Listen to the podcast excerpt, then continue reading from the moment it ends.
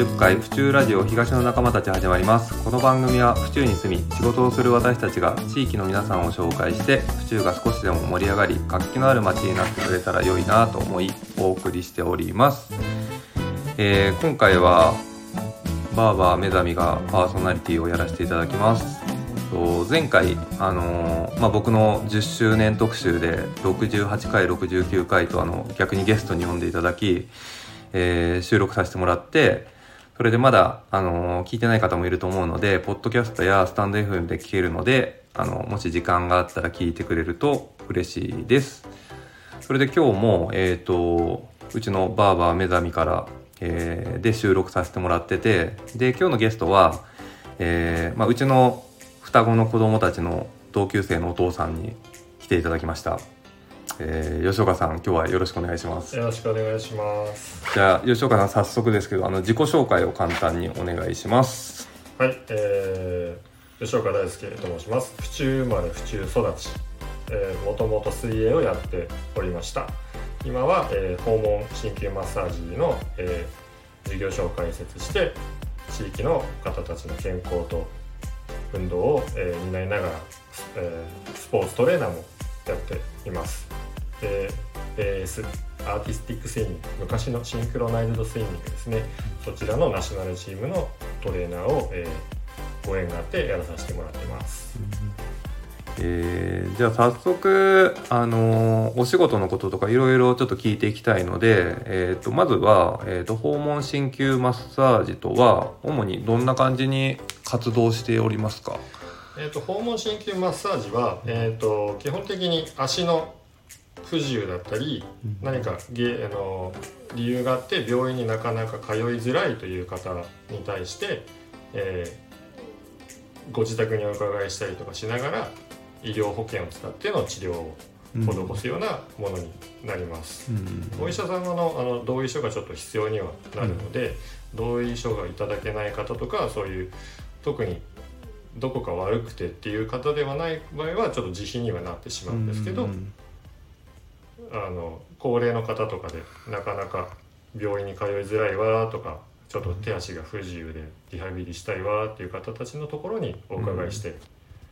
施術をさせてもらってます。うーんそうするとあれだあのこの辺とかだと、まあ、あの本来だったらそういう方ってあの病院行ってリハビリが必要だとそのリハビリ施設とかではい、やるのがなんか僕らのなんかイメージというか一般的なのかなと思うんですけど、まあ、ちょっと病院に行きづらい方とかのご自宅とかに。そうですね多いですね。じゃあご自宅とかにあのもし行けないけどちょっとあのそういう受けたいんですけどっていう時とかはどういうふうな感じになるんですか？そういう場合はあの成績桜ヶ丘のレンタルサロンを、えーうん。お借りしているので、うん。そこに来ていただいて、うん。まあ、自費のメニューにはなりますけど、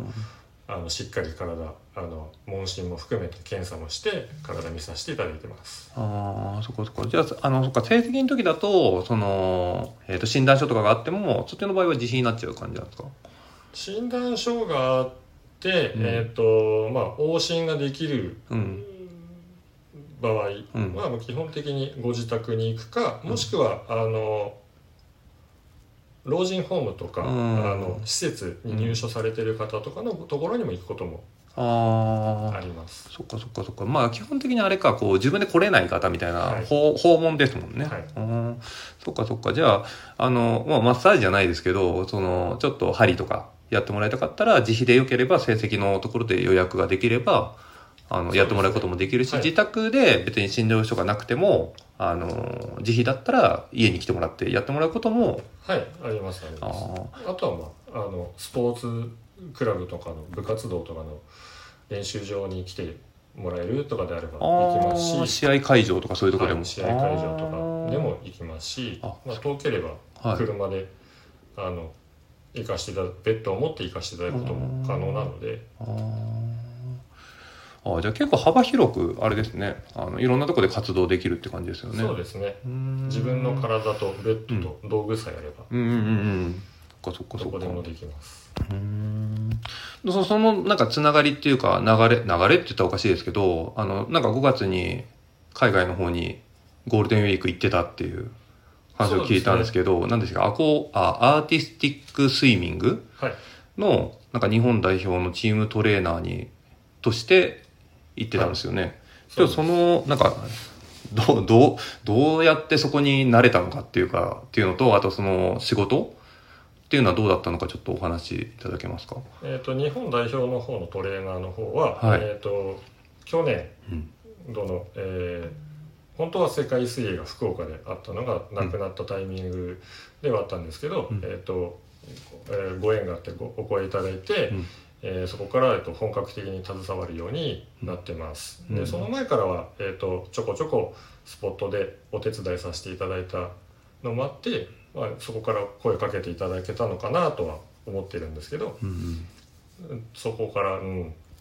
代表の方を見るようにちょこちょこなりながら。うん。でたまたまご縁があって、えー先週先々週うんうんに、えー、とフランスで行われたワールドカップの方にうん。行かせていただきました。そこでの仕事はもう基本的には選手の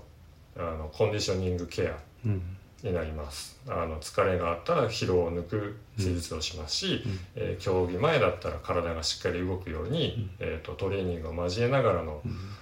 えーウォーミングアップをやったりとか、うんあとは、えー場所取りしたり、うん。選手の控えとしての場所取りをしたり、あのビデオ撮影をしてあのフィードバックをしたりっていうのをやって。ます。あ、トレーナー、トレーナーだから別にその体だけっていうわけでもなく、いろいろな、まあ、人手不足とかもあるんですか、そこは。行ける人数のうん。限りもあるので、うん英語が喋れるトレーナーさんがいたりすると,、うんえー、と現地の方とのコミュニケーションをしっかりとって、うんあのコーチ会議のような、監督者会議のようなものに出られる方もいらっしゃいます。吉岡さんもちろんそこに行ってきたんですね。えー、と僕英語はあの堪能ではないので そうなんだ。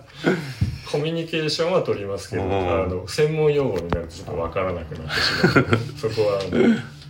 うん。え、結果どうだったんですか？その日本代表の結果は。日本代表の結果は、えーと出た種目全てでメダルを取ることがおー、すごい。できました。えーとへ僕らはあ直接はちょっと関わってはいないのが去年世界、ハンガリーの世界水泳で、ーはい。えー、とソロの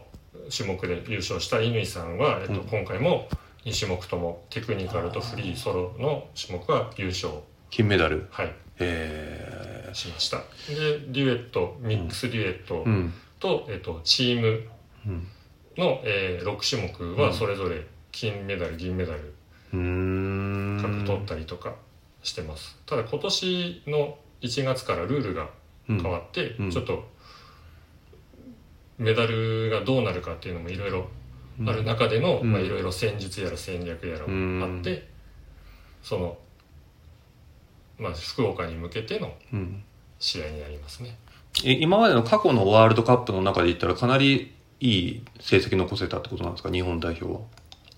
いやえっ、と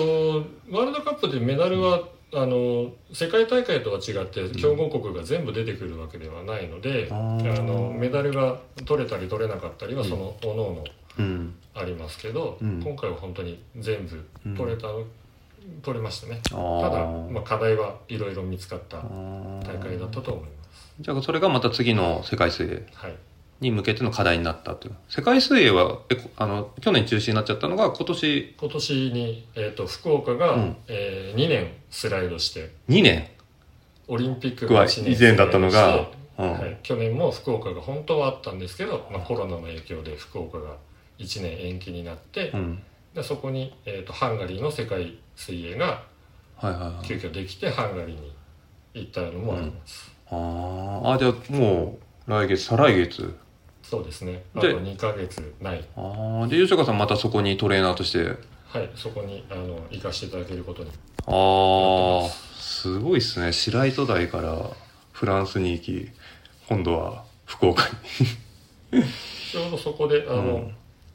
小柳はい小の卒業生の、え？まあ多分テレビ朝日さんで働いてる方もはい。もともとあの日本代表の OB ではい。取材に来てくれた方もいらっしゃいましたええー、地元の方が。えー、ラジオ出てくれるかな？多分多分。じゃあちょっと、あの、話してみてください。えー、すげえなそっか。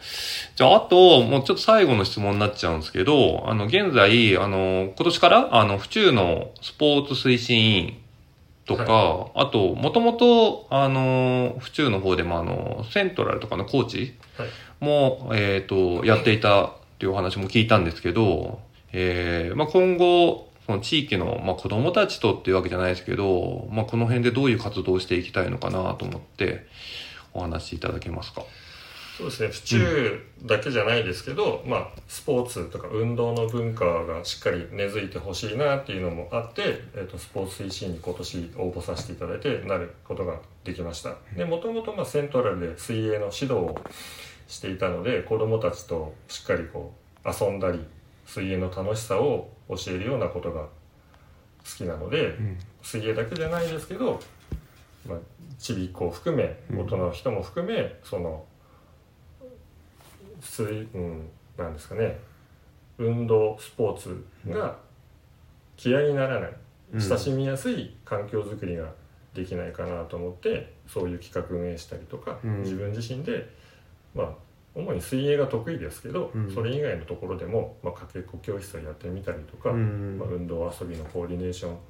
スクールまではいかないですね、うん、あの運動が嫌いになる手前に、その前段階でそのなんでここできないのかなっていうところをしっかりこう遊びながら教えられるような環境づくりをしてあげたいなと思いますし、やっぱね障害者施設はあっても障害者が使ってないとかもあるのでそういう方とかたちにも親しみやすい府中だと今ボッチャを結構推していますので。ボッチャよく聞くようになりましたね、うん、ボッチャ教室とかもいろんなところでやったりしてますのであの自由に参加できるところもあればあの抽選だったりとかもあると思うんですけど、うん。まあ、ぜひそういうところに参加してもらって、うん、あのいろ一緒に楽しみたいなと思ってます。あとなんか前にまだちょっとお願いしようかなと思ってできてないんですけど、なんか子供のなんか水泳とかの個人レッスンじゃないですけど、家庭教師みたいな、はい、そういうのもこれからやっていこうかなって感じなんですか？そうですね、うん、あのやっていきたいところですね、うん、あのまあ、大きな大人数で習っているようなスポーツクラブの水泳教室とかだとどうしてもこう先生の言ってることが分からなかったりとかなかなか上達しないっていう子もいたりするんですけど、うん、まあ、そこでしっかりそこのコーチがちゃんと教えていただければ一番だとは思うんですけど、まあ、なかなか人数が多いと手が目が離せない手が回らないっていうことも考えられるので、まあ、そういう子たちに対しては少人数とか、まあ、マンツーマンでしっかりと、まあ、つまずいているところもしくは水泳を嫌いになっちゃいそうっていうのをどうどうにかねこう水泳は楽しいんだよっていうのをあの一緒に遊びながらやっていきたいなと思って何人かの方にご依頼いただいてやったことはあります。ちょっとうちの子今一人がもしかしたら水泳嫌いになりつつあるかも。壁ですかね。でも、確かに50人ぐらいで泳いでる時とかあるんで、結局なんかその、行くたんびに、多少もちろん上達はしていくんですけど、なんかちょっと辛いのかなって思う時もあるんですよ。そうですね。泳ぐだけで1時間、2時間終わってしまうと楽しくないと思いますし、うん、遊んでるだけだと多分親御さんとしてはなんで言ってんだよってなっちゃうので、うん、そ、ね,、の塩梅が難しいとは思うんですけど、楽しみながら、あのだけどちょっとずつ上達して、うん、であるきっかけでいきなりあの化けることもあるので、うん、そっか。じゃあ夏休みちょっとほ本当にお願いしたいな。そうか。えお願いする時は、まあ、僕、まあ、直接連絡できるんですけど一般の人がもしお願いするとしたらどどこに連絡すればいいんですか？えっ、と僕のまあ鍼灸マッサージのホームページにはなってますけど、はいはい、あの全然そちらのメールアドレスにいただいてもいいですし、うん、あの LINE の方いただいても、うん、もしくは、まあ、Facebook と Instagram は、うん、ほぼほぼちょっと更新はできてないんですけど、チェックはしてる。あのチェックはしてるので、ああのまあ自由に見られるようにはなってるのでそちらの方で見ていただいてもああいいですね。大丈夫です。まあ、あとバーバー目覚めに連絡もらえればそ僕からはい。吉岡さんの方に、いろんなところでいろんな人となんか実はつながってるっていうのがあれみたいなので。そうですね。えーっともうちょっと時間に なってしまったのでえーっとそうですね。吉岡さんなんか最後告知じゃないけどなんかあります？一言、そうですね、うん。えっ、とまあアーティスティックスイミングの方も携わっているので、ん。7月の半ばに、えー福岡でうん。世界水泳がうん。競泳アーティスティックスイミング水球、うん。えー飛び込みオープンウォーター、えーいろいろやってますので、はい。おそらくテレビで日本でやるのでうん。やってくれると思っているので やった際はぜひあの予選決勝含めはい。しっかり見ていただきたいなと思います。あじゃあもう水泳全部の祭典じゃないけども全部の競技がそこで福岡で今年7月に行われるってことでね。でオリンピックとはまた別の種目もああったりするので、あじゃあそこに吉岡さんももしかしたらテレビに映るかもしれないと。ちょっとだけ映るかもしれないです。裏方なのであんまり大々的には映らないとは思うめっちゃ見ときます。そっかじゃあ、えー、と最後になりますけどあの東の仲間の恒例のやつなんですけど、えー、吉岡さんも東の仲間になっていただけますか？ぜひお願いいたします。ありがとうございます。はい、えー、それでは第70回東の仲間たちを終わりたいと思います。ありがとうございました。ありがとうございました。この番組は原田工務店ユーカリホームバーバー目覚み読売センター府中第一ブーランジェリーテールビバンの協賛でお送りしました。